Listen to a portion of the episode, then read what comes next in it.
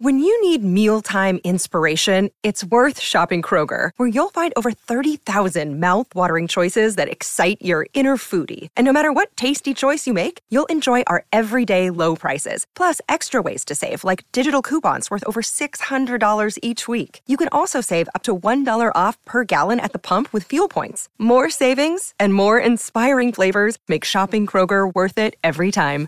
Kroger, fresh for everyone. Fuel restrictions apply. ¿Qué tal, mis estimados herejes? No, no, no, para, para, para, para. para, para. qué, qué, Eh, Podemos eh, parar un poquito antes de empezar a grabar, porque eh, vi ayer el primer episodio de True Detective Tierra Nocturna ¿Tú también? por HBO Ah, Max. mamalón, mamalón. Ah, ¿Lo Dios vieron mío. los dos? Sí, güey. Dios mío. No, no. O sea, amo, amo esas historias en las que sabes, porque ya uno vio las temporadas anteriores de True Detective y sabes Sí. que lo van a resolver Sí. bien, pero que en esos primeros episodios en los que te dicen mucho y a la vez no te dicen nada y te quedas como, necesito más, necesito ver todo, es, esa sensación de de ese suspenso, ese misterio, ese toquecito como de lo que está más allá, pero que sabes que es un policial, eso me mata de True Detective. Sí, y sí, me sí, pasó con sí. este primer episodio. ¿A ustedes? A mí me pasó que te deja esa sensación como de escalofríos y algo que siento que hace muy bien es que lo lleva de escena a escena.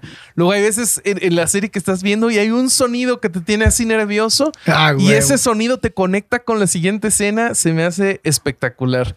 Y las ambientaciones. Eso, eso es lo que iba a decir. Las, pinches ambientaciones. la luz, el cambio de contraste cuando entran, por ejemplo, en, el, en, la, en la estación de investigación, que a mí me trajo recuerdos de un montón de historias que me han Sí. fascinado. Ah.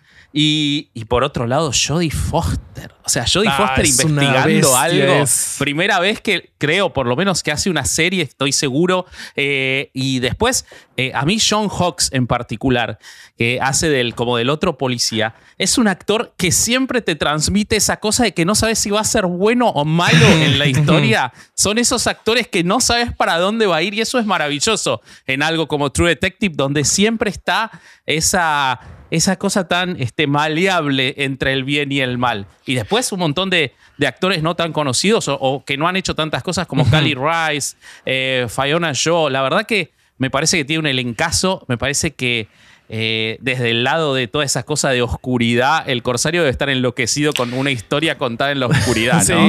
No, sí, pero sí. es que sabes que es justo eso, como que todos los condimentos que tiene el- el- la historia y la ambientación, y que todo está oscuro, y la, la zona en, el que, en la que está, en la que se desarrolla, y todo lo que ocurre así todo el tiempo, estás como, son como que te invade mucha el, el ruido, los sonidos, el- el- la- el- la oscuridad, el, el- el pinche, el caso, güey. O sea, todo se Sí. junta para formar una amalgama bien chingona. Sí, y no sí, sí. sienten que Alaska es como un misterio en sí mismo para, como para la humanidad, para, para todos es un lugar que nos sí. da misterio y ya que le agreguen los elementos que tiene, eh, obviamente no le quiero spoilear al público No, que la no. vaya a ver por HBO Max, pero la verdad, eh, cualquier elemento que vos le pongas a un misterio en Alaska y sobre todo con la calidad de True Detective, eh, me parece este, espectacular. Así que nada, no, no podía dejar de comentarles qué suerte que ustedes también la vieron. Pues Sí, ya, sí. ya que estamos hablando tan bonito de la serie, ¿por qué no se la recomendamos a nuestra audiencia? La pueden encontrar en HBO Max. Vayan y disfruten. Exactamente, exactamente. True Detective, Tierra Nocturna, ya disponible en HBO Max. Vaya para allá. Una criatura mitológica de este lugar que se llama Wendigo. No sé si alguna vez han escuchado. Ay, de lo él. he oído nombrar, pero no sé. ¿Ah, es como sí? un demonio. Lo he oído nombrar el Wendigo, sí, Creo pero que no sé sale bien en qué uno de es. los episodios de Supernatural. Y que Juan Pablo II lo defendió, güey. Dijo, no, Sí, Juan Pablo. II le dio un cargo altísimo al Wendigo. Güey, qué bueno que el vuelo 571 de la Fuerza Uruguaya cayó en los Andes y no en Alaska, güey. No, eso te, lo que te marca la pauta es que ni el Wendigo ubica a los uruguayos. La sirena, la sirena o lo que sea esta chingada criatura se llama Calupali. Si vos fueras Alaska y para cerrarlo del triángulo de Alaska, podrían confundirte con algo que ha- el Alaska y el triángulo en particular es donde más avistamientos ha habido, que es el Bigfoot. Pero se me ocurre que si tantas personas desaparecen en Alaska y es tan fácil desaparecer y que no te encuentren, Debe ser muy fácil matar a alguien que querés este, esconder Ah, y que no lo encuentren nunca Hace más. rato lo decíamos que un, un asesino serial sería feliz ahí. ¿No? Lo, lo interesante de esta, de esta secta es que no tiene, hasta donde yo investigué, no tiene una, no tiene iglesias, güey.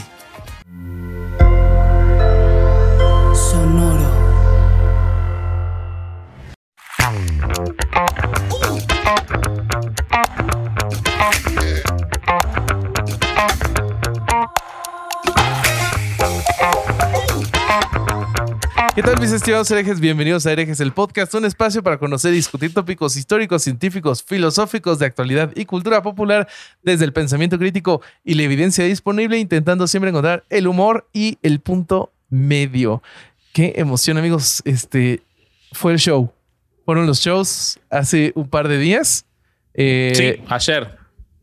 Y no han sucedido, pero yo sé que estuvieron bien chingones y que todo salió bien y nada se fue a la verga. Te estás arriesgando un montón. Todo sea por el chiste, querido este, anfitrión que todavía no presento. Este, yo soy Bobby, su primer anfitrión. Este, Lo mejor fue que no tuvimos que usar las grabaciones. No, no, todo salió bien. El Vasco no, Bot que yo funcionó. llegué a último Sí, momento. Yo sí, llegué en un avión sí, que sí. aterrizó en el Marqueteatro. No, ¿ya Eh, sabes cómo llegaste? Volando como Michael Jackson en ese show que, que hizo en el Estadio Azteca. Así llegaste, Claro, volando. Exactamente. Sí, sí, sí, sí. Bueno, este, el objeto de tamaño normal de hoy es el libro de Manel Fascinaos. Cómprenlo. muy Ah, Bien. perro. Me lo mandó, mira, sale ahí. Este, gracias, Manel. Eh, ¿Cómo estás, querido Alejandro Vázquez Aspiricueta? Eh, tengo una pregunta para ti. Dímela. ¿Cómo hacemos para diferenci- diferenciar entre ti y el Vascobot? No, son iguales, ¿no? Y Son Sí, o sea, tú podrías hacer ahorita ser el Yo jamás usaría una camiseta de los Pumas. Jamás. Bueno, el Esa es la Vascobot es forma- sano. Esa es la forma de diferenciarme. Es que yo jamás me pondría una camiseta de rugby. Solo el Pero fuera de Vascobot. eso, Pero no así hay- estás hecho de porno, güey. Eso sí, eso sí, eso sí. Eh, estoy hecho de libros y mis manos son dildos. Sí, totalmente, totalmente. Este, creo que la barba del, del Vascobot tiene menos migajas de comida que la mía. Este, eso también es un elemento a favor. Pero es que es muy difícil. Espero que, que nos acordemos de esto para la próxima vez que eh, se vuelva a presentar este individuo. Lo podemos identificar y manejarlo de manera Claro, correcta. claro. Yo, cuan- yo quiero cuando yo pueda volver a hacer shows en vivo que esté el Vascobot a mi lado también. Quiero que estemos los dos haciendo el show. pero qué tal que hay una de esas situaciones de tenemos que identificar a uno para matar al que no es y se y equivocan. matamos al que no es, Sí, güey, estaría de al la que es, eso, perdón, güey. y nos quedamos de, de- para siempre con el Vascobot. Claro, Eso es lo que me claro. da- Sí, sí, sí. sí. me da bien, ¿no? Este, ¿Cómo ¿qué estás, te iba a ¿Sabes qué deberías de hacer? Deberías de mandar Sa- a Opus a México. Ah, no es mala. Opus podría haber sido el esqueleto del Vascobot. Sí. ¿Y saben qué deberían hacer Opus, el Vascobot y por lo menos 25 mil personas más? Suscribirse al canal de YouTube de Herejes el Podcast para que Por podamos favor. llegar a los 100 mil. Porque Sí. estamos cada vez más cerca, ya estamos en 77. Gente, suscríbanse al canal de Herejes el Podcast. No es tan difícil. No. Y cuando terminan de hacer eso, es gratis. No les cambia Sí. la vida en nada. Porque ustedes se suscriben y si después un día les parece una poronga, YouTube les deja de mandar notificaciones, pero ya están suscriptos. O sea, ya hicieron el bien. Y suscríbanse a seguirnos a nosotros en nuestros Instagram. ¿Ok? No es tan difícil de nuevo. Hagan la tarea. Si no, no los queremos más. ¿Ok? Sí. Si no, yo sigo teniendo púrpura y no me curo si ustedes no se suscriben. ¿Entendieron? Háganlo por mí. ¿Ok? Si no lo van a hacer por otra cosa, háganlo por mi enfermedad. Se lo pido sí. por De favor. alguna manera, cuando más gente nos conoce, se hacen más plaquetas en su cuerpo. Sí, cada suscriptor es una plaqueta. Es una plaqueta Es sola. una. Una, plaqueta. Ajá. Una. Y necesita Una- cientos, mil. Sí, Claro, o al menos 150 necesito la plaqueta de 100 mil seguidores de YouTube. Al menos esa Ah, plaqueta. Ustedes no pueden darme plaquetas de sangre, pero pueden darme la plaqueta de 100 mil suscriptores. Entonces hagan eso al menos, por favor. Tonto. ¿Ok? Sí. Eh, Muy bien. eh, bueno, continuemos con este nuestro siguiente host. El niño de esta, candela, de esta candelaria. El corsario, Alejandro Durán. ¿Por qué dio tanto espacio, tanto No aire? sé, no ¿Qué sé. le No pasó? sé, Tuvo güey. como- Me quedé como Mitch McConnell. en- que Algo pasó ahí. Quería Se ser quedó dramático ciclado, y quedé quedó como. Y quedé. se le había ido internet. Sí, sí, se quedó como, como, como ciclado, güey. Sí, Congelado. sí, Oye, ¿Cómo pues nada, estás, muy, muy este, bien, muy de bien. qué te no, no- disfrazaron no este entendí la referencia, no entendí la referencia. Yo Pues ya ves tampoco. que en la Candelaria, en la fiesta de la Candelaria, Sí, sí, sí. eh, lo que tienes que hacer es, este, si te salió el niño en la rosca de Reyes, Son los tamales. ajá, pero se supone que tienes que vestir al niño Dios y llevarlo a la fiesta de la Candelaria, güey. Ah, ya había olvidado ese. Sí, Fíjate que nunca lo güey. hicimos, güey. es todo ¿Entendieron la referencia? Dejen en comentarios. ¿No entendieron la referencia? Dejen en comentarios. No me este, acordaba que tenías que vestir Sí. al niño Jesús, Tienes que güey. vestir al niño Tienes Dios. razón. Que vos siempre... Sí, es, Es que a cierto, el O sea, todo el año lo tienes en a- pelotas ahí en la casa. Sí. Y ese día lo vistes. A vos en el seminario te enseñaron solo a desvestirlos. A Entonces, desvestirlo, sí. Chale. Bueno, después de este comentario tan inapropiado, Público les nuevo, digo- les prometo que hablamos de cosas interesantes. No es cierto, qué mentiroso. También hay gente que Sí. hoy voy a empezar por este capítulo herejes, dicen. Y bueno, esta y es la mira nada presentación. más. Y Sí, aparece sí, este sí, sí. señor. Aparece este señor. Pero sabes Sí, sí, que sí. hablando de temas oscuros y fríos, ¿por qué no comenzamos con este episodio? No, porque déjenme decirles que esta vez Con me estoy esperando. chingada. No les voy a decir que compren en Chunchos MX porque ya se les acabó el tiempo, güey. Ya se les acabó el Ya tiempo. no hay tiempo. Si ustedes quieren comprar playeras, vayan al show a comprarlas ahí en vivo a la chingada. Güey, esto bueno, sale los que compraron boletos, show. los que no, sí vayan a Pero Chunchos esto sale MX. después del Esto show, sale después el del show Einstein. Ah, ya madre. bueno, si no compraron, no, si no fueron al show, no merecen playeras a la vez. No, compra- compren en Chunchos MX. No, se sí. lanzaron modelos. nuevos. Ah, hay un modelos sticker buenísimo. güey. Hay un sticker buenísimo. Qué mal, O sea, güey, aparte, hablamos de eso al principio. Hablamos hace de que habían pasado los güey, shows. Hace dos minutos dije Por favor, esto que esto ¿Sí lo no se hablamos? dice. Sí lo hablamos. Eh, no me digo, no me parece que este chico sea muy listo. No, no ah, sean mentirosos al Quiero chile. que sepan que ya hay en Patreon el nuevo podcast del Corsario sobre el TDAH. Bueno, esto es un ejemplo. Y esta es un una ejemplo prueba inequívoca. podcast nuevo, sí. Sí, sí, sí. Hay un sticker que vende chunchos que dice: Yo estuve en el show y el Vasco no, que es muy lindo. Yo lo quiero tener, pero no ¿Te, lo voy a te poder das tener. cuenta, Bobby, cómo siempre lleva así el- la plática para que Estoy tratando cómo, de arre- ¿Te das cuenta, lo Hacer que que todo se trate de mí. cómo hacer que todo se trate de mí y así lo logra, güey. El Hicieron solo, el que es no es el solo. ¿Qué quieres? Tengo que arreglar el desastre que acaba de hacer de No, pedirle a le la ha gente quedado que, va- muy bien ya, que vaya a shows que ya pasaron, boludo. Fue, fue una gran promoción al TDA y mi- el podcast nuevo, güey. Sí, sí, sí, a eso sí. Chuncho re contento. Bueno, No ya.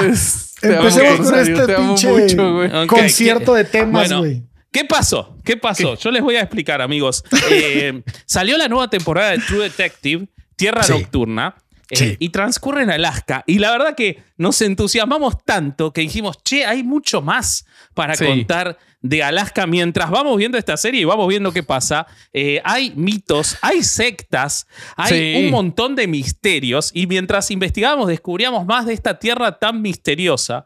Eh, así que vamos a contar un poco más sobre Alaska eh, mientras va avanzando esa serie. Mientras va avanzando la serie en HBO Max, eh, vamos a contar otras cosas y, y- y saber que ese lugar tan extraño tiene mucha, mucha tela para cortar y muchas coincidencias, ¿no, Corsario? ¿Por dónde vas a arrancar? Sí, tenemos como una filarmónica de temas de Alaska hoy. Este, eh, vamos a empezar eh, por el principio. ¿Qué te Ok, parece? me Hermoso. parece muy bien. Sí.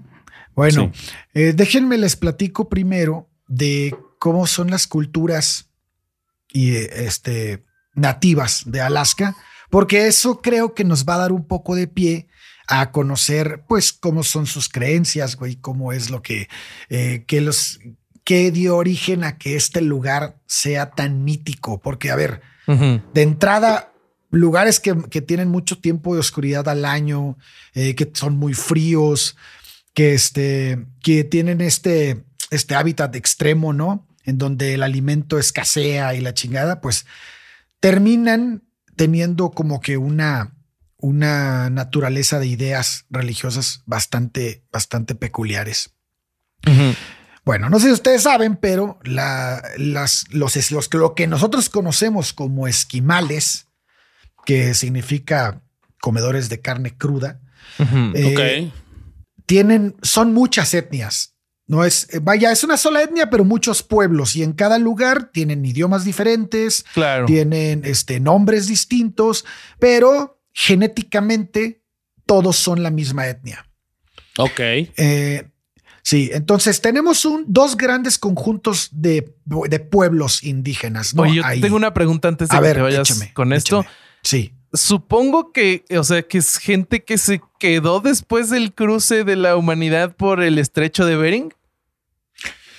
Pues debería de ser así si es que la teoría del estrecho de Bering es real o que o si es o si solo por ahí llegaron porque eh, hay, hay otras teorías, no hay otras teorías, bueno, hipótesis más bien de que hubo Claro. gente que llegó de Oriente eh, por medio de tal vez algún tipo de embarcaciones, en fin, porque Claro. a ver, estos tipos tienen chingo de rasgos mongoles, güey. ok. Entonces, Bueno, hay que tener en cuenta que eh, cuando se congela, eh, se, eh, ha- hay momentos en los que se ha podido cruzar caminando a Rusia. Sí, sí, sí, sí, sí. No, de hecho, a ver, la, este, la- los pueblos indígenas de- del, del norte de Canadá, del norte y sur de Alaska, llegan también hasta Siberia, güey. ok. Y, tienen- eso. y- y- y so- y las islas que están ahí en Alaska también eh, tienen, tienen gente que tiene los mismos rasgos. Entonces, sí, sí, definitivamente algo pasó ahí, güey. Ok. Este, pero bueno, las, los dos, las dos grandes, los dos grandes conjuntos de pueblos son los Inuit y los Yuit. Eh, que se extienden, como les decía, desde el sur de Alaska, Canadá, Groenlandia, hasta la península siberiana. Eh, nosotros los conocemos, como les digo, como esquimales, pero pues cada pueblo tiene su nombre y son independientes. Claro. Lo que hoy nos tiene aquí es conocer un poco sobre sus creencias. Recordemos que debido al clima, muchos de esos pueblos fueron y siguen siendo nómadas. Eh, se mueven junto con las manadas, pues dependiendo Claro. el tiempo del año y por las migraciones de estas, ¿no? Y también con la llegada de ciertos animales del mar. Hay unos que se alimentan de ballenas, hay otros que se alimentan de los caribús, hay, hay- dependiendo del- de, los, de los del, del- del pueblo, este, y la ubicación exacta es este. Es, lo que comen, ¿no? Esto debido a la pues, escasa cantidad de alimento que hay y que no existen estos Justo climas tan escogieron el peor lugar para vivir. güey. Sí, güey, no, No, mames. podían haber escogido peor. güey. No mames. Eso es lo La que mayor- siempre me. Una, una de las cosas que se me hace tan misteriosa de Alaska y de, todo lo que vamos a hablar hoy es eso: es la gente que hoy Sí. en día elige vivir ahí. Sí. Eh, no, pero yo creo que te traes un güey de allá hacia Tampico y se muere, güey. No, sí, los, los Hace indígenas sí, no combustión duda. espontánea, no seas Igual mamón, güey. Llevas a gente de muchos lugares a vivir a Tampico y se muere por distintas razones. Capaz no fue el mejor ejemplo. Te Eh, pasaste, Corsario. Sí, sí, sí. Sí, capaz no fue. Mal- eh, ¿Le puede dar mal de plomo? Sí. Claro, exactamente, Sí, exactamente. sí, Sí, sí, sí. O sí, entre sí. la temperatura, la lluvia de plomo y los tiburones, no sé a cuál irle, güey. Los meteoros sí, sí, de plomo. Capaz no. cap- lo dijo aparte como, no, lo, lo traes a vivir No, acá. como si fuera a- súper a Aruba.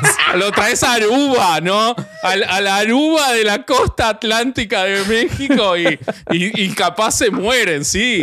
Sí, Corsario, está bien. sí, sí. No, y no están acostumbrados a comer como comen acá. Capaz se mueren de diarrea también, güey. También puede ser. Puede sí, ser. Sí, güey. Sí, sí, sí. Hey, it's Kaylee Cuoco for Priceline. Ready to go to your happy place for a happy price? Well, why didn't you say so? Just download the Priceline app right now and save up to 60% on hotels. So, whether it's Cousin Kevin's Kazoo concert in Kansas City, go Kevin, or Becky's Bachelorette Bash in Bermuda, you never have to miss a trip ever again. So, download the Priceline app today. Your savings are waiting. Go to your happy place for a happy price. Go to your happy price, Priceline. Bueno, la mayoría de estos pelados que viven allá, pues son cazadores, pescadores y recolectores, ¿no? Y esto necesariamente se ve reflejado en sus ideas religiosas. Como bien sabemos, hoy en día sus creencias se ven mezcladas debido al sincretismo que originó la llegada del cristianismo. Pero, como ocurre en muchos lugares, hay ideas demasiado enraizadas en la sociedad que nunca se fueron. La espiritualidad inuit tradicional continúa como parte de una, mm, pues, ahora sí que tradición oral viva y parte de la sociedad inuit eh, contemporánea. O sea, no es, no es propio de los que siguen manteniendo las raíces y que están más adentrados a los que ya están más pegados en la sociedad, como que ellos es, es demasiado fuerte las creencias y las mantienen. Claro. ok. Eh, bueno, la, la religión inuit está formada por un conjunto de creencias y prácticas espirituales que comparten muchas similitudes con la mayoría de las regiones nativas en Alaska. Eh, las prácticas religiosas tradicionales de los inuit incluyen el animismo y el chamanismo. Recordemos que el animismo es todo esto de las ánimas, es decir, el alma, en cosas que probablemente ni siquiera son movibles, no, no, no este, como una piedra, por ejemplo, un tótem, y ellos le dan esta, esta idea de que tiene una esencia, una vida para poder hacer sus rituales, en las que eh, también los curanderos espirituales median con los espíritus, ¿no? Ok. Recordemos que este guía espiritual siempre ha estado en cualquier tipo de sociedad, en cualquier lugar del mundo. eh, eh, Con diferente sabor, con diferentes está. nombres y sabores, pero siempre están ahí. Es necesaria este person es, este, es necesario este personaje que es el vínculo entre el hombre y la deidad. Me acuerdo una excelente serie de los. Yo creo que es principios de los 90. Ajá. eh, muy, muy buena serie. Es una comedia, con unos guiones extraordinarios. Se llama en inglés Northern Ex- Exposure. No sé si alguna vez la vieron. No, yo No, no, yo no la vi. Eh, en Latinoamérica le ponían este, el doctor de Alaska o una cosa así.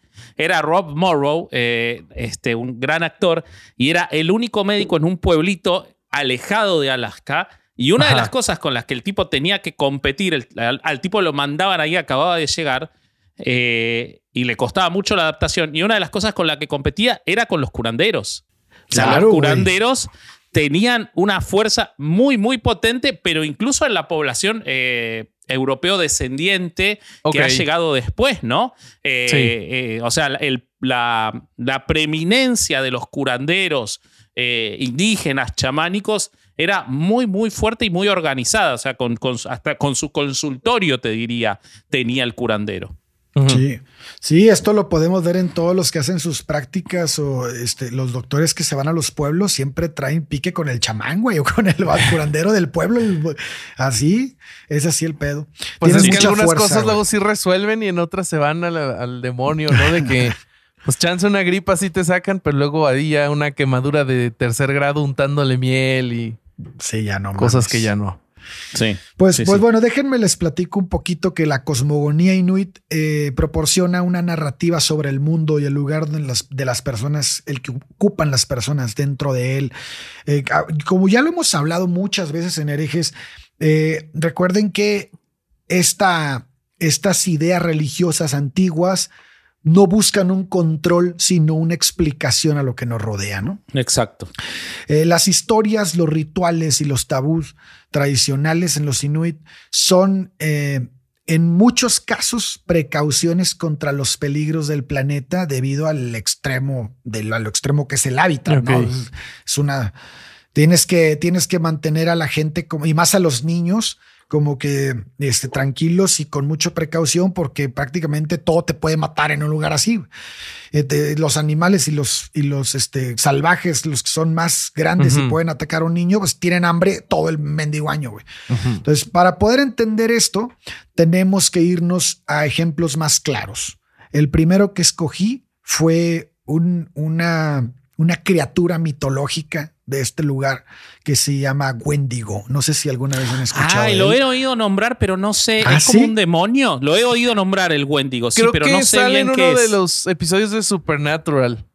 Ah, Sí, a mí me bueno. suena de, de nombre el Wendigo, pero me encanta, me encanta porque no sé qué es. Así que dale. Está chingón, está chingón porque, porque la. Ahorita vamos a ver en la conclusión para qué sirvió el Wendigo, ¿no? En las Ok. culturas. Este. Bueno. Eh, es una criatura que habita supuestamente en los bosques más profundos de Alaska. Esta criatura ha migrado a otros lados como el chupacabras, Ok. ya que se, se le conoce en otras culturas de Estados Unidos y Canadá. Eh, incluso culturas indias saben del Wendigo, ¿no? Sobra decirles que nadie ha visto nunca un Wendigo, pero hay una razón por la cual esto no ocurre. Se cree que solo sus víctimas saben cómo es. Nadie puede explicarlo porque no existe una sola persona que haya sobrevivido a un evento. Ok. ok, Sin embargo, el mito lo describe como una criatura de aspecto humanoide, alta, huesuda, posee unas garras en las extremidades, dedos delgados y alargados, un rostro terrorífico y dientes muy afilados. El Wendigo es tan alto como una persona, pero tiene una característica particular. Según la leyenda, su estatura se va a adaptar dependiendo de, la proporción del tamaño de sus presas. Ok. Sus, sí, sus ojos son como lechosos y O parecen sea, es como un cuerpo cavernoso cuencas. en realidad. Se adapta Sí. al tamaño de lo que necesita. No sería, no sí. sería huesudo. O sea que No, si, sí es huesudo. O sea, nada más crece a la estatura de lo que come. Ah, ok. ok. O sea Sí. que si Sí, se come a medio metro sería un Wendigito. Un Sí, Wendigo. si se come al Bobby, pues pinche chingaderota. Claro, un Wendigón, exactamente. Un, un Wendigón. Wendigón. Un Wendigón. Bueno, lo- los Wendigos conservan algunos remanentes de cabello en sus cabezas, aunque los Wendigos versión 5.1 poseen también cuernos de alce, güey. Eh, su piel es dura, como una coraza, y solo el fuego puede hacerlos retroceder. Ahora, para solo haberlos visto la víctima, hay un montón de detalles, boludo. Sí, sí, sí. Oye, es como, como ese chiste sobre Cthulhu y este. Ay, se me olvidó el nombre del autor de Cthulhu. ¿Cómo se llamaba? Eh, sí, eh, Lovecraft. Lovecraft. Hay un chiste de Lovecraft que dice: Este. eh, Cthulhu era una cosa indescriptible. Su aspecto era una cosa indescriptible. Y abajo dice: procede a describirlo.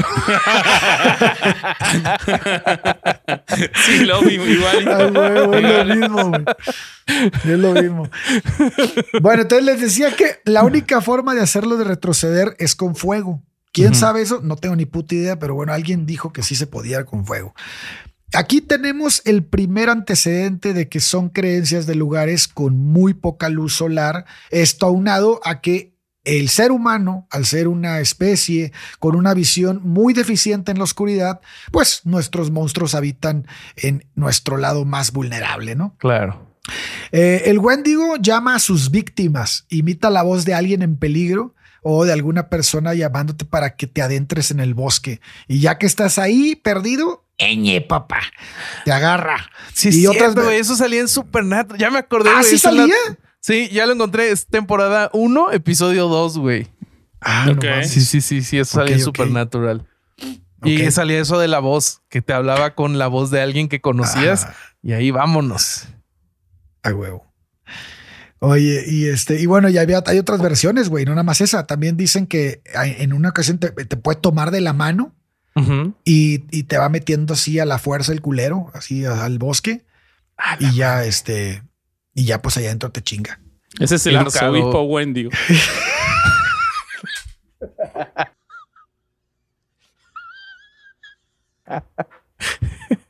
Ese estuvo bueno, güey. Y que Juan Pablo II lo defendió, güey. Dijo, no, sí, Juan Pablo II le dio un cargo altísimo al Wendigo. Se retiró ahí en Roma. Santa güey. María la Mayor allá Sí, de sí, sí, sí, Fue candidato a papa el Wendigo en un momento. Votó era de la rama. Era de la rama pro-. Era de la rama progresista, boludo. Sí, sí. Sí, pero no lo quisieron porque era muy progresivo. Sí, sí, sí, sí, sí, sí, sí. Sí, se comía solo una- adultos. Le dieron una congregación en México y muchos niños. Ay, no. No, Yo creo que por eso no lo encuentran, güey, porque lo cambian de dioses. y-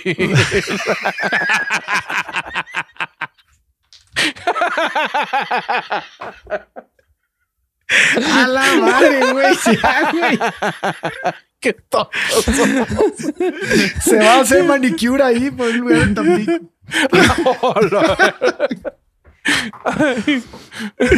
Bueno, ¿qué más? Bueno, eh, la mayoría de las creencias son hechas por los tabús que existen en cada grupo social, ¿no? Se cree que si te adentras en los bosques helados y la desesperación te atrapa y quienes te acompañan se mueren y tú hambriento osas probar de su carne para mantenerte con vida, invocarás al Wendigo y su espíritu te poseerá.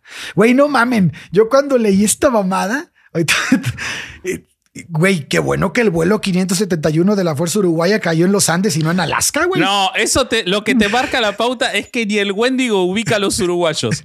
Es- o sea, Ni el Wendigo ni el. Wendigo sabe que hay uruguayos. No mames, pinche mamón, güey. O sea, Ay, cabrón.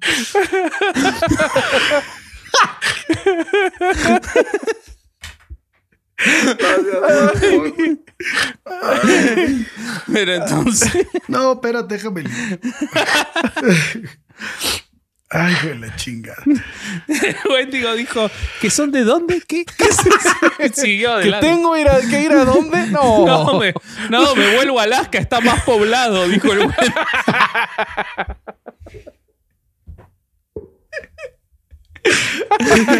No, no me voy a los Andes por 29 cabrones, no mames. No, no, no, no.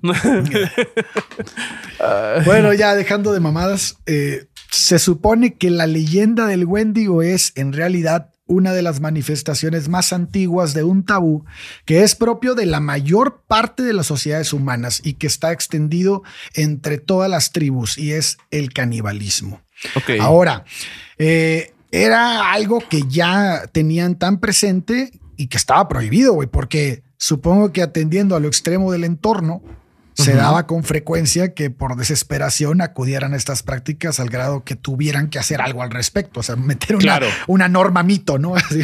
Sí, sí, sí, sí. Sí. Además que son culturas que su religión, como, como vimos, como hablamos, lo dijimos hace rato, tiene sus bases en la animación, en el animismo, güey. Entonces, Claro. pues el cuerpo es el templo del alma, güey. Entonces, para ellos como que es muy, muy sagrado el, el- Claro. el cuerpo. Entonces, el acto que es por, es, el, el acto para ellos es por naturaleza deshonroso, ya que todo cuerpo, pues, tiene sus propios, este, su propia vida, este, incorpórea. Entonces, lo resolvieron fácil, ¿no? Comer carne humana es la manera de invocar al Wendigo y que su espíritu te posera. Así, toda persona que practicara el canibalismo, incluso en extrema necesidad, corría el riesgo de mutar y convertirse, en una de Convertirse en estas un. Wendigo ellos. Sí. De hecho, estaba, estaba leyendo una, una madre de Alaska, de así de historia antigua, y decía que durante los inviernos más duros de Norteamérica eh, era habitual que en la temporada de hambruna y extrema Ajá. necesidad, para evitar recurrir al canibalismo, las tribus narraban la historia del Wendigo a modo de advertencia, güey. Mira. O sea, sí tienen registro de esa madre. Ok. O sea, todos Es- cagados de hambre, y, pero Sí. bien asustados, y pero no caníbales. Sí, lo de- que pasa es que el canibalismo es una cosa muy jodida, ¿eh? O sea, no solo porque ya el cuerpo humano no está muy, muy preparado para, para el consumo de eso, o sea, no, no tenemos, sino porque después capaz está rico, boludo. sí, güey, No, vale en madre muchos la lugares, sociedad, güey. Hablando en serio, se ha vuelto ritual en algunos lugares y ha Sí. causado el fin de, de la sociedad. Sí. Este, o sea, se ha utilizado para este como una herramienta para reducir a los enemigos. Es, es muy complejo el tema del canibalismo, sí, más allá de la alimentación.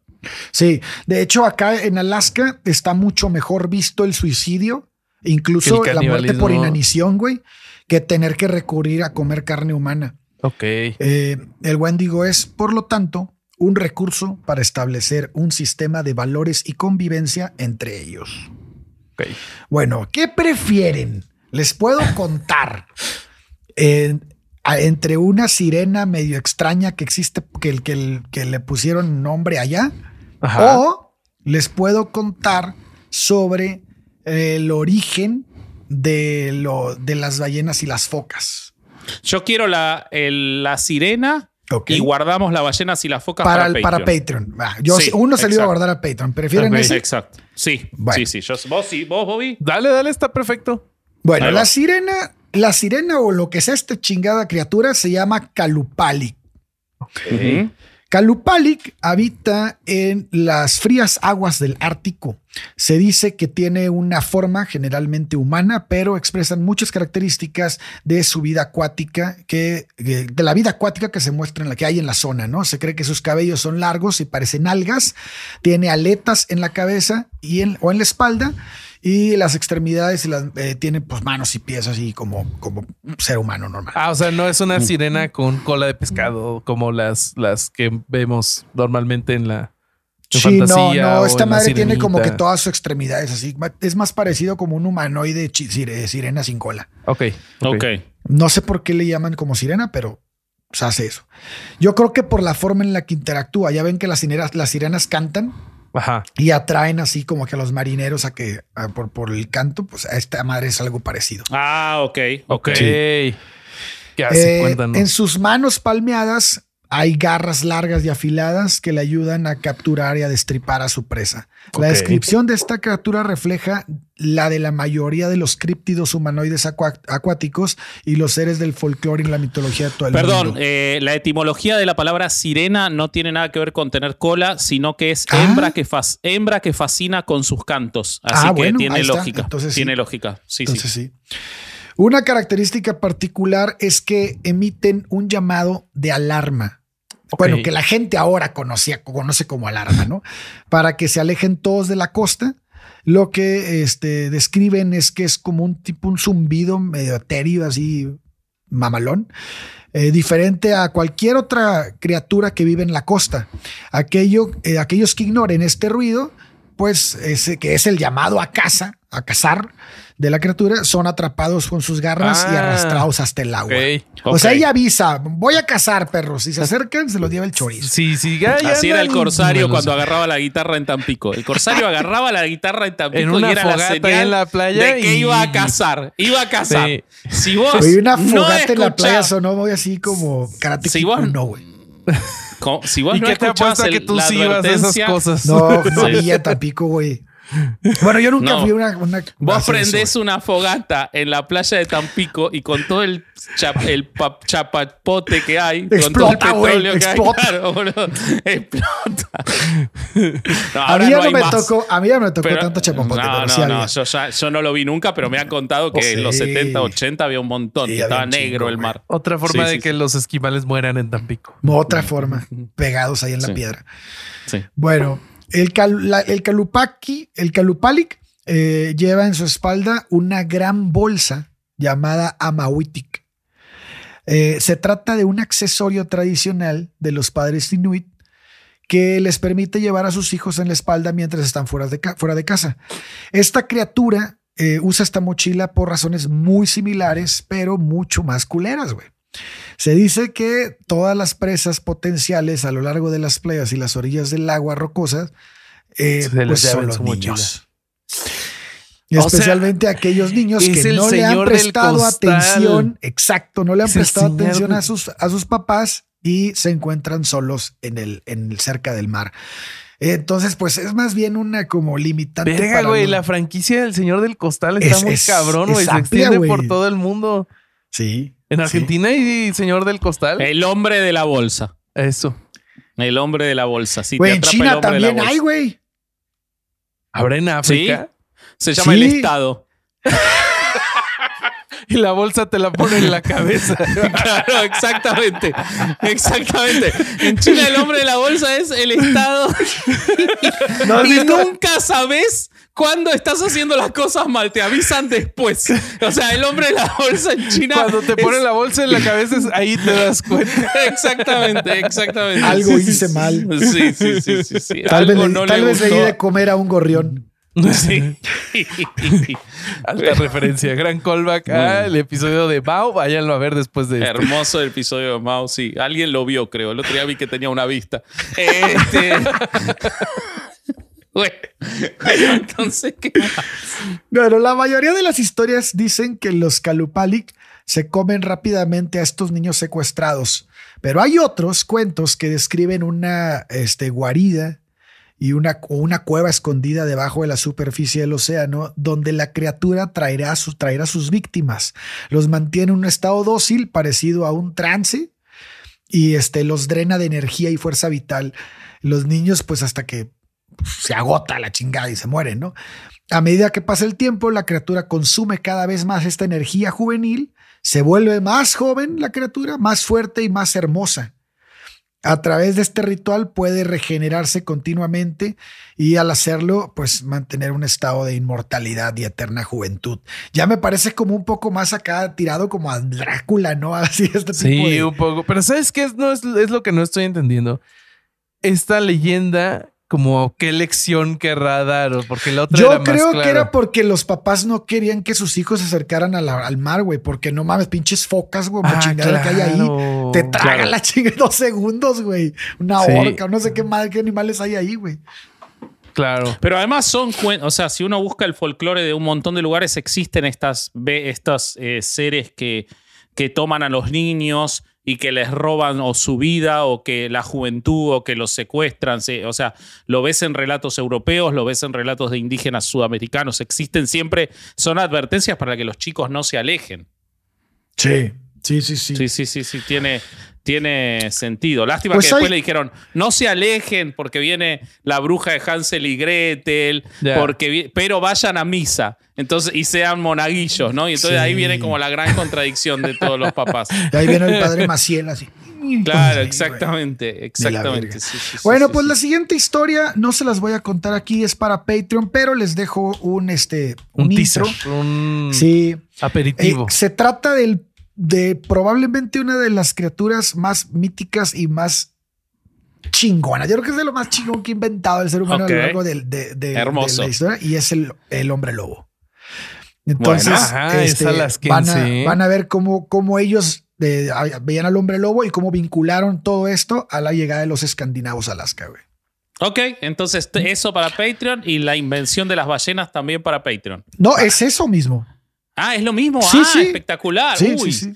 Ya lo De ahí, de ahí se desprenden los dos mitos. Bueno, entonces ahora terminamos y grabamos eso, así se sube lo antes posible a Patreon. Sí. Me encantó. Pero a ver, de- dentro de toda esta mitología que hay, que es muy abundante, no podemos tocarla toda aquí porque hay más temas que queremos tocar, como uno que trae Eso dije yo cuando vi la de parece- Bobby.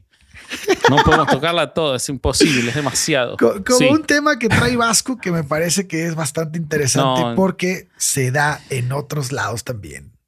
No, es, es impresionante y a mí me, me- abrió los ojos a, a entender eh, por qué existe tanta literatura que, y tanta, este, tantas historias que eligen Alaska para, para relatos que incluyen la cuestión policial y la cuestión de la desaparición física de personas, algo que también ocurre en la nueva temporada de True Detective, eh, porque ah, realmente han desaparecido muchísimas personas a lo largo de los años y es lógico si imaginamos un territorio tan vasto, eh, con tanta nieve, en el que hay muchas horas de noche, en el que hay poca población, Claro. por lo tanto las fuerzas de seguridad nunca pueden ser suficientes para cubrir ese territorio gigantesco, pero hay una realidad que eh, a lo largo de, de este, la historia moderna de Alaska y en particular en lo que se llama el Triángulo de Alaska,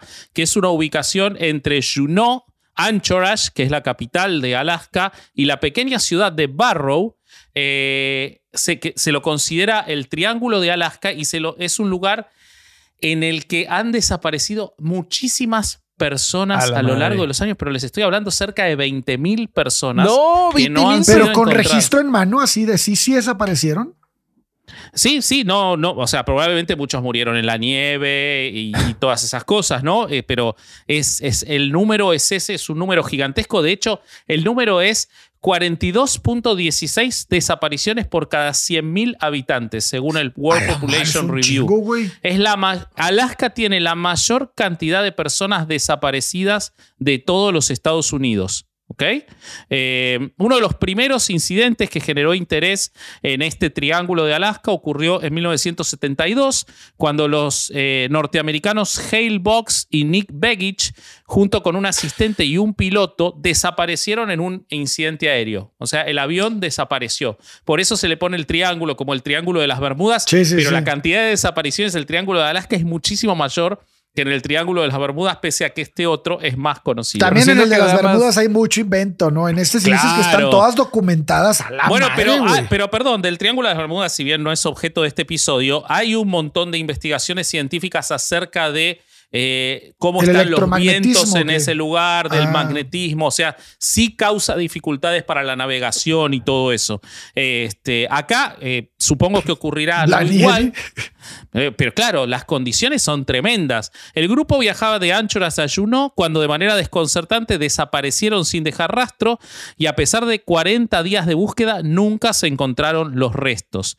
Eh, también está el caso de Jana Oman que desapareció en junio de, 1900, de 2019 mientras visitaba a un amigo en Fairbanks. Eh, lo inusual de esa desaparición es que se fue sin llevar ninguna pertenencia. Eh, como también ocurre en eh, True Detective, otro punto en común. la- eh, esto es cuestión del primer episodio, ¿Sabes- pero sabes los personajes cosa? desaparecen sin llevarse nada. Sí. Otra cosa que es este punto en contacto de, de con True Detective de, de esto que estábamos platicando. True Detective Tierra Nocturna, no se olviden. Sí. Este, esta escena donde con un helicóptero van buscando a los desaparecidos y es de noche, pues porque ellos tienen como un mes de noche en invierno y nada más se ve así la lamparita del helicóptero y todo lo demás. O sea, ¿cómo encuentras a alguien? Esa es otra, güey. Sí es Una cierto. Y aguja en un además que pajar, está güey. constantemente nevando y es capa sobre capa sobre capa. pues No Sí. mames. Sí, sí, sí. ¿Cuándo Sí, lo sacas, sí, sí, güey? es, es impresionante eh, el solo pensar que es un lugar en el que uno diría, acá no puede vivir gente y la gente se las arregla para vivir contra todo eso desde tiempos inmemoriales, ¿no? O sea, lo que vos estabas contando, ¿vale? Pero Sí. eh, obviamente con, con una eh, geografía que dificulta, porque no estamos, además de toda la nieve, además de la cuestión electromagnética que pueda existir para los aviones, que por supuesto los polos tienen esta, esta cuestión.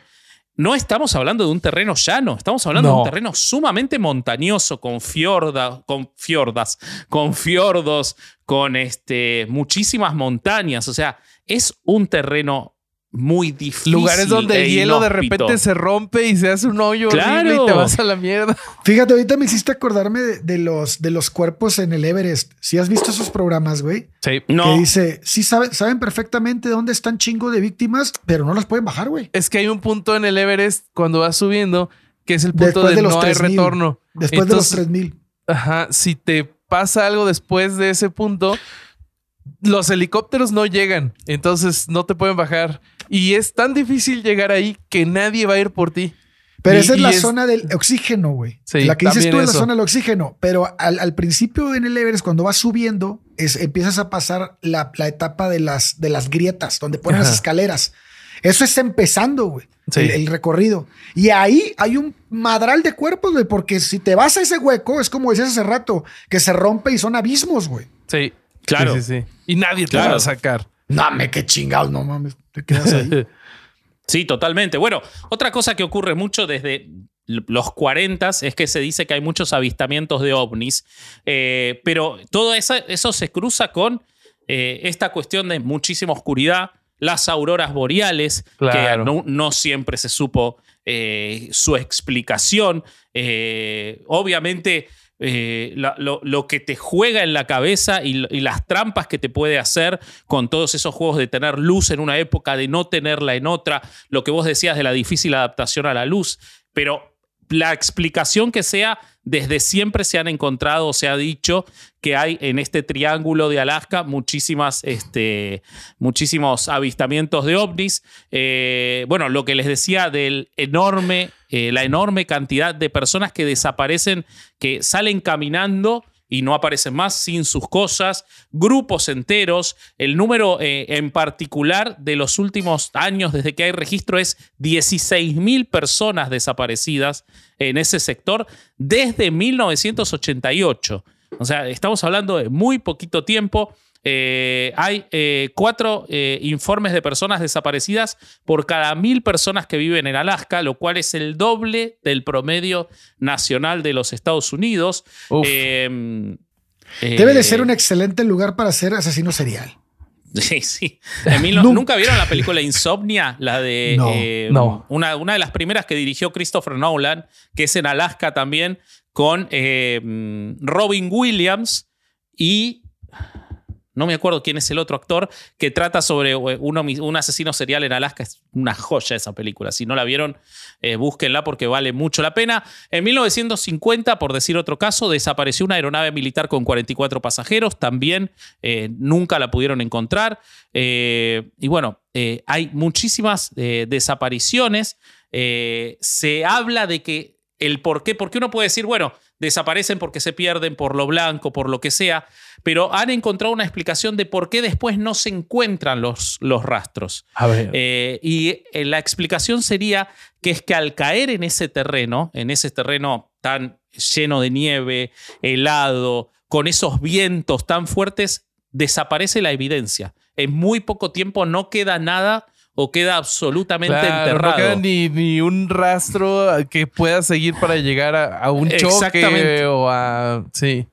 Por, por poner un ejemplo de algo que no ocurrió en ese lugar, pero sí en un terreno muy similar, en 1947 desapareció un avión de la British South American Airways eh, en una ruta entre Buenos Aires y Santiago de Chile, es decir, en un terreno que podríamos asimilar, que es la cordillera de los Andes en invierno, y no lo encontraron durante 50 años hasta que en 1998 aparecieron los restos debajo de la nieve en un momento, en una época en la que hubo Que poca nieve. Gracias, calentamiento global. O sea, No mames, el hervidero de cuerpos en esa parte de Alaska si se llega a descongelar, güey. Ay, Claro. aquí estaban. Puta madre, pero también para qué se esconden, carnal. y otra explicación de por qué desaparece tanta gente que sale caminando tiene que ver Se con la los, comen glac- los lobos. No, los, bueno, eso seguramente debe pasar, pero los glaciares son muy tramposos para caminar. Según la explicación que dan los expertos, aunque los glaciares parezcan hielo sólido, en realidad tienen lo que se llama habitaciones ocultas en forma de panal, que son grietas Y gigantescas te vas al muy delgadas, en las que, más grandes que casas o edificios de oficinas, en las que te vas para adentro. ¿Ok? Híjole. Entonces no te encuentras más. ¿Ves o sea, vos cómo vas- deberías de ser Team Calor, Bobby?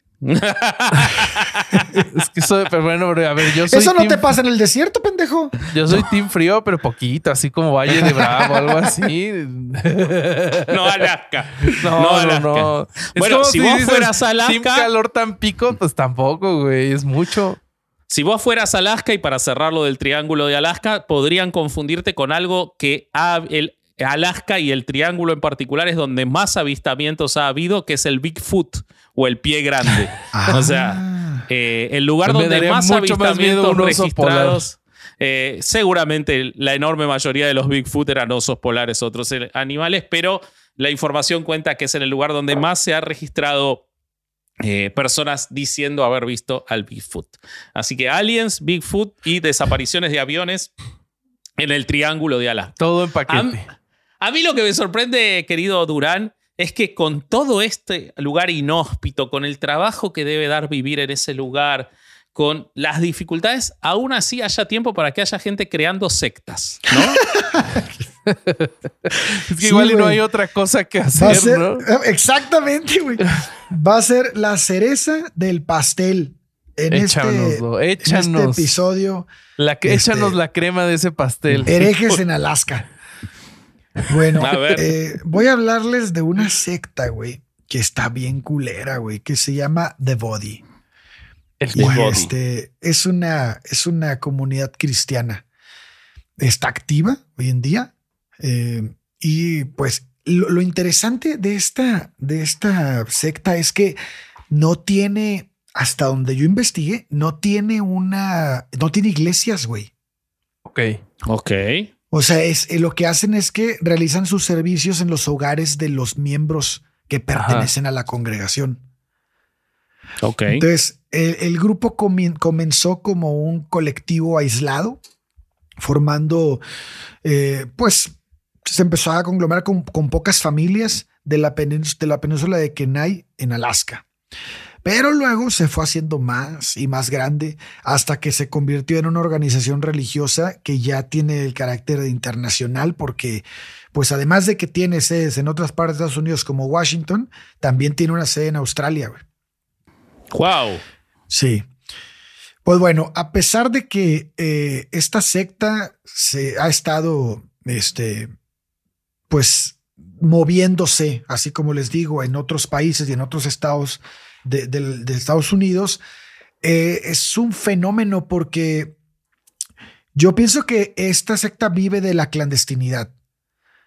Eh, Se sabe muy poco de ella. O sea, si tú te metes a- hacia internet, te manda a muchas otras cosas primero que, que, que empiezan como a que quieres, eh, piensas que están como vinculadas a esta misma secta, pero al final no. Son otras cosas o otros pedos más grandes o más chicos, lo que quieras, pero no son parte de este mismo grupo religioso. Entonces tienes que rascarle mucho para encontrar algunas cosas. De entrada, la información este, de la organización, la que está, es poca.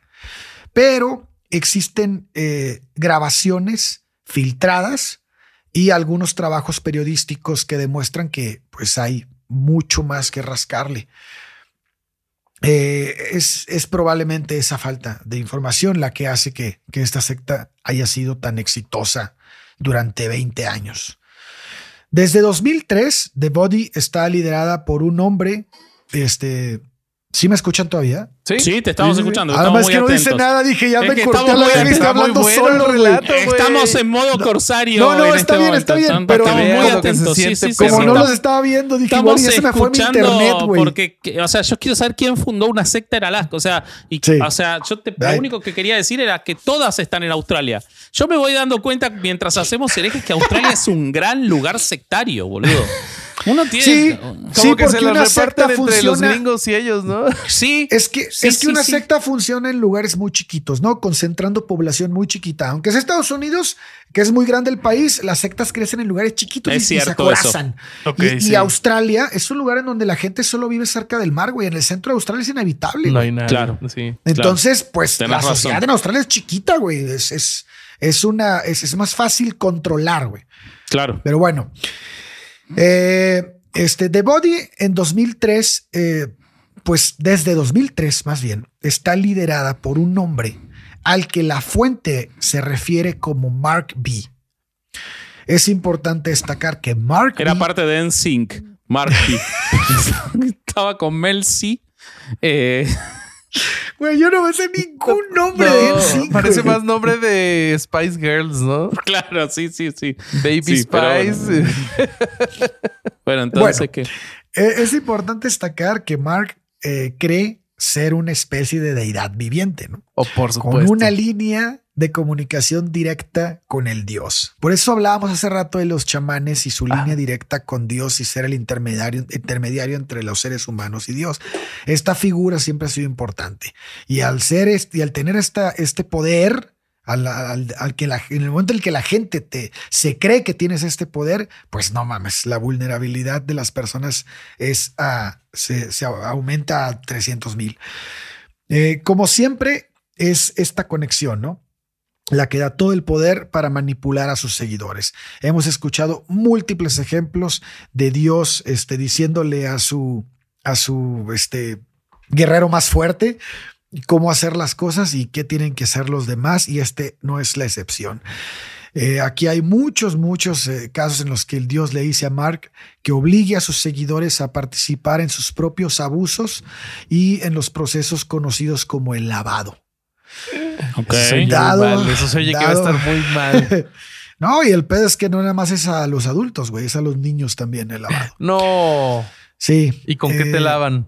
Pues es que Con no fibra es de esa de propiamente metal, un ¿no? lavado, sino que se cree, igual que en otras sectas como las que vimos en los episodios de show en vivo de herejes en Querétaro, que el lavado también se trata de tener relaciones sexuales con el No. con el Como Mao Zedong, que se lavaba ahí Exacto, adentro. exacto, exactamente.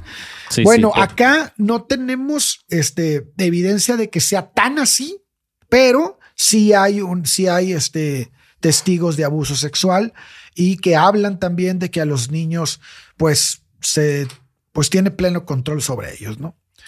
Hemos, dice, dice un, este, en una entrevista a uno de las víctimas que él, que han oído mucho hablar de niños que se lavan y estos actos son aún más preocupantes de lo que se creía originalmente. Habrá más información sobre estos elementos sexuales este, más adelante porque hay algunos testimonios que hablan de cómo él se sobrepasaba con muchas mujeres. De hecho, nada más para adelantarles un dato, eh, en, en, distintos momentos de la historia de esta, de los 20 años que tiene esta secta, pues se ha hecho como una especie de estadística de cuánto duran los matrimonios o cuántos matrimonios hay. Y en el caso específico de la secta, la mayoría de los controles que se han hecho están llegando al casi al 100% de divorcios.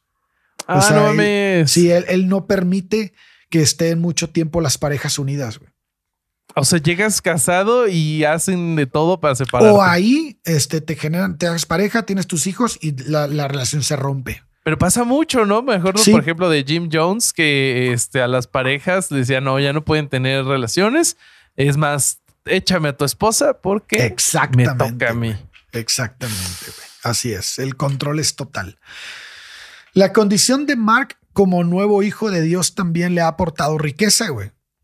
Una venta de un terreno a su nombre que primero jaló a varios inversores, e- inversores y luego los excluyó y el pinche terreno valía millones y se lo chingó él. Hasta don- y también pues esta típica práctica que ya conoces que parece que estamos repitiendo todo, güey, pero la típica práctica que pues todos trabajan para la secta, o sea, todos trabajan para Mark. Él es el que tiene el acceso al dinero y pues nadie puede disponer de él. Eh, también es de destacar que cuando eh, él chantajea, también es, es bastante fructífero. Eh, la- los abusos de la iglesia con las personas se dan en todo momento. Uno que está muy cabrón y lo vimos también en la cuando hablamos de, de, de Chile y este y, y la secta que, que- que hablamos, la alemana, ¿se acuerdan? Sí, Sí. claro. Yo no estuve, pero Bueno. sí me acuerdo. Bueno, pues en este caso pasan cosas muy parecidas porque las mamás son separadas de sus hijos, güey. Ah, desde que nacen, güey. En muchos casos desde que nacen y en otros cuando llegan ya con hijos son Se los este, quitan. Se los quitan, sí, exactamente. Tenemos un caso de Carrie y otra que se llama Melissa en la que Ahora, bueno, este tipo no lo ataca el Wendigo. Comes carne cruda y te ataca y este tipo lo deja hace 20 Sí, ese años hacer lo que tiene quiere. bien mal sus Ahí es cuando necesitamos al Wendigo, cabrón. Claro, ¿no será el Wendigo este hombre, Marky B? Sí, sí. Entonces ya no era católico. Después al de todo, nadie sabe cómo es, qué forma tiene. Capaz es Sí. él el Wendigo. Sí, sí, Ah, sí, sería un gran plot twist, ¿eh? Sí, sí, sí, sí. Estaría muy Bueno, mamón. entonces. Estaría muy mamón. este, bueno, pues está el caso de Melissa y de Carrie. Carrie, así de entrada, pues, no les voy a contar los dos, les voy a contar uno porque son muy largos, pero les voy a decir más o menos cómo está el pedo.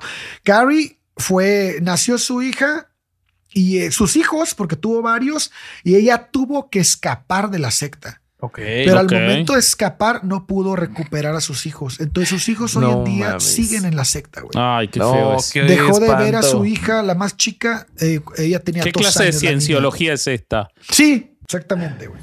Exactamente. Entonces, este, ganó el juicio y este, y, y- y logró salir y logró, este, de alguna manera, porque creo que Carrie estaba en Australia, si no me equivoco, y logró la, la, pa- la patria potestad de los niños, pero creo que los niños se los llevaron a Estados Unidos, güey. Ok.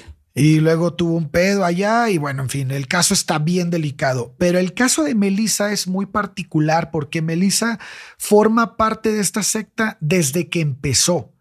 O sea, ella vivía co- con, un güey este, que eh, tuvo dos hijos con él.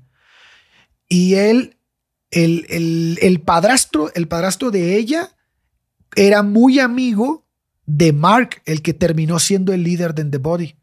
Ok. Y entonces empezaron como que ellos formaban parte de otra secta en Texas. Y en esa secta en Texas como que los instruyeron para ser líderes de secta.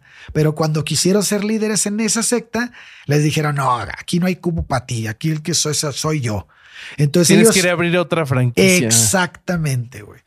Entonces ellos llegan a Alaska a abrir The Body y empiezan a trabajarlo y, y empieza Melissa a trabajar también dentro. Primero empiezan yendo a casa de Melissa, empiezan a hacer como que reuniones para, pues, de- del tipo de religión que eran, empiezan a jalar gente, la- el grupo empieza a crecer.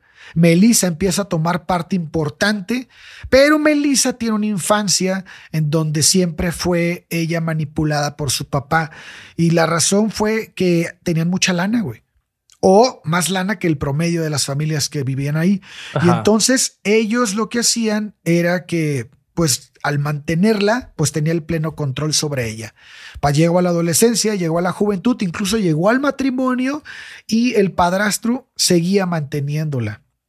Entonces ella encontró como pareja a una persona que supliera a su padrastro, pero esa persona se hizo muy amiga de su padrastro.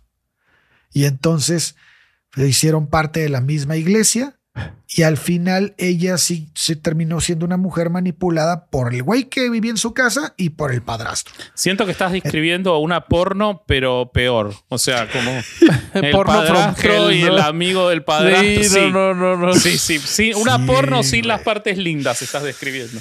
Bueno, entonces a ella la convencieron de que el dios con el que tenía conexión directa, Mark, quería que se fuera a Australia. Ajá. Y entonces la mandan a Australia a abrir la franquicia. Ok. Y ella nunca más vuelve a ver a sus hijos.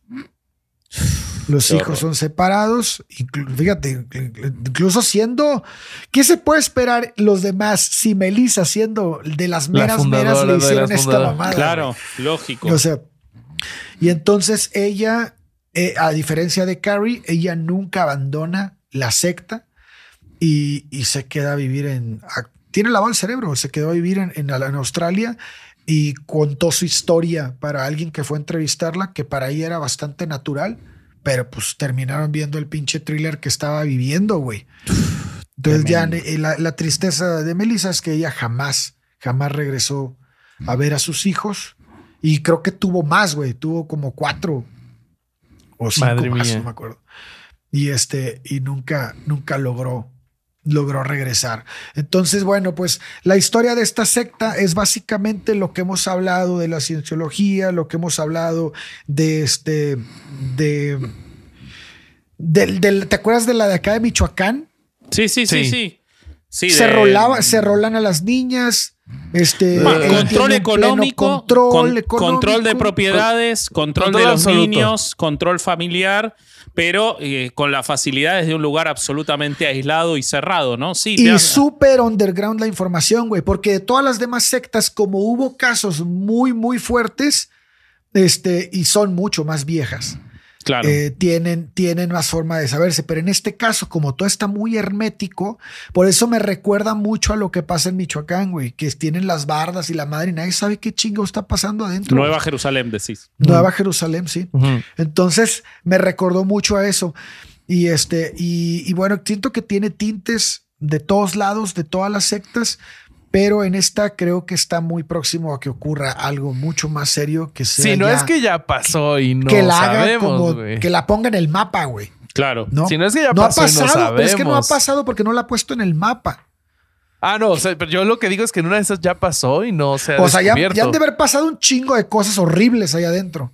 Ahora Pero- imagínate, ¿no? Lo, eh, madre, güey. no quiero prejuzgar y carezco de la información, quizás voy a decir una burrada, pero se me ocurre es que si tantas personas desaparecen en Alaska y es tan fácil desaparecer y que no te encuentren, debe ser muy fácil matar a alguien que querés este, esconder Ah, y que no lo encuentren nunca Hace más. rato lo decíamos que un, un asesino serial sería feliz ahí. güey. No, pero más allá, un tipo como estos que quiere esconder Sí. a alguien que se quiere ir de la secta, lo podés esconder fácilmente como, bueno, desapareció, como tantos más. Sí. Eh, Sí, eso güey. es muy terrible. feo. o sea, sí, sí, sí, sí. Pero qué lindo lugar para contar historias eh, desde lejos, ¿no? ¿no? No querría estar por ahí. Sí, no, y desde que me aquí estamos ni, bien, aquí los vemos. eh, ni el por Wendigo ni de. Body. Sí, que no me agarre ninguno de esos. Exactamente. A mí lo que me impresiona es que ni siquiera sabemos el nombre real de este güey. Tremendo. O sea, no te- ni siquiera los nombres, el nombre de Melissa y de Carrie no lo sabemos el real, güey. No tenemos ni los apellidos ni nada. Solo es Carrie, sí. Eh, Melissa, D. Así, no, no tenemos nada, güey. Madre. Jay-Z. Chase. Sí. Este, ok. Ok. Ice Cube. Vasco Bot.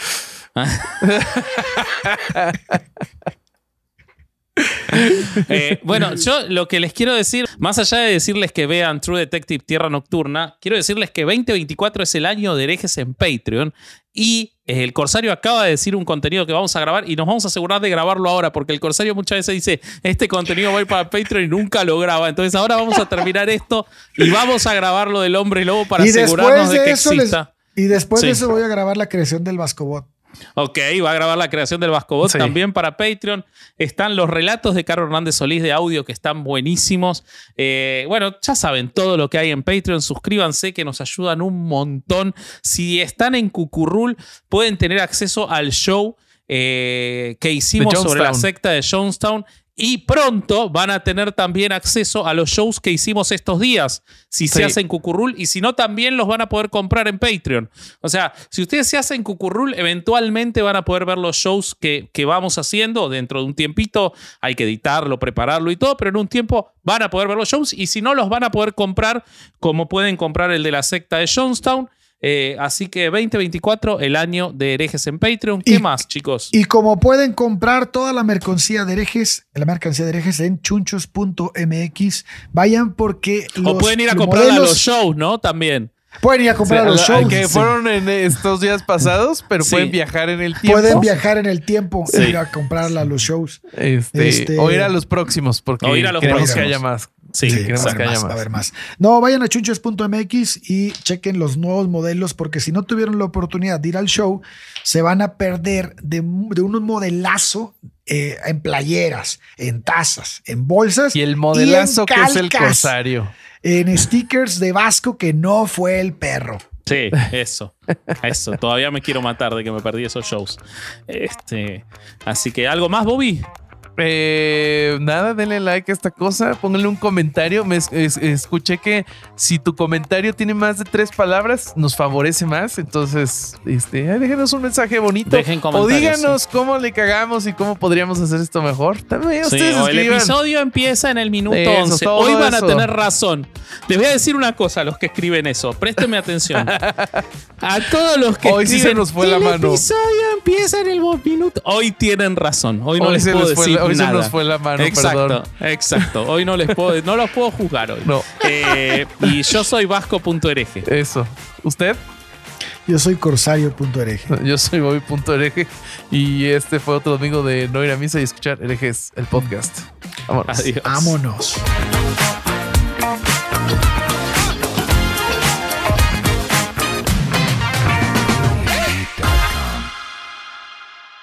Ya sabemos, ya sabemos que nos ponemos en peligrón si hablamos de Wendigón.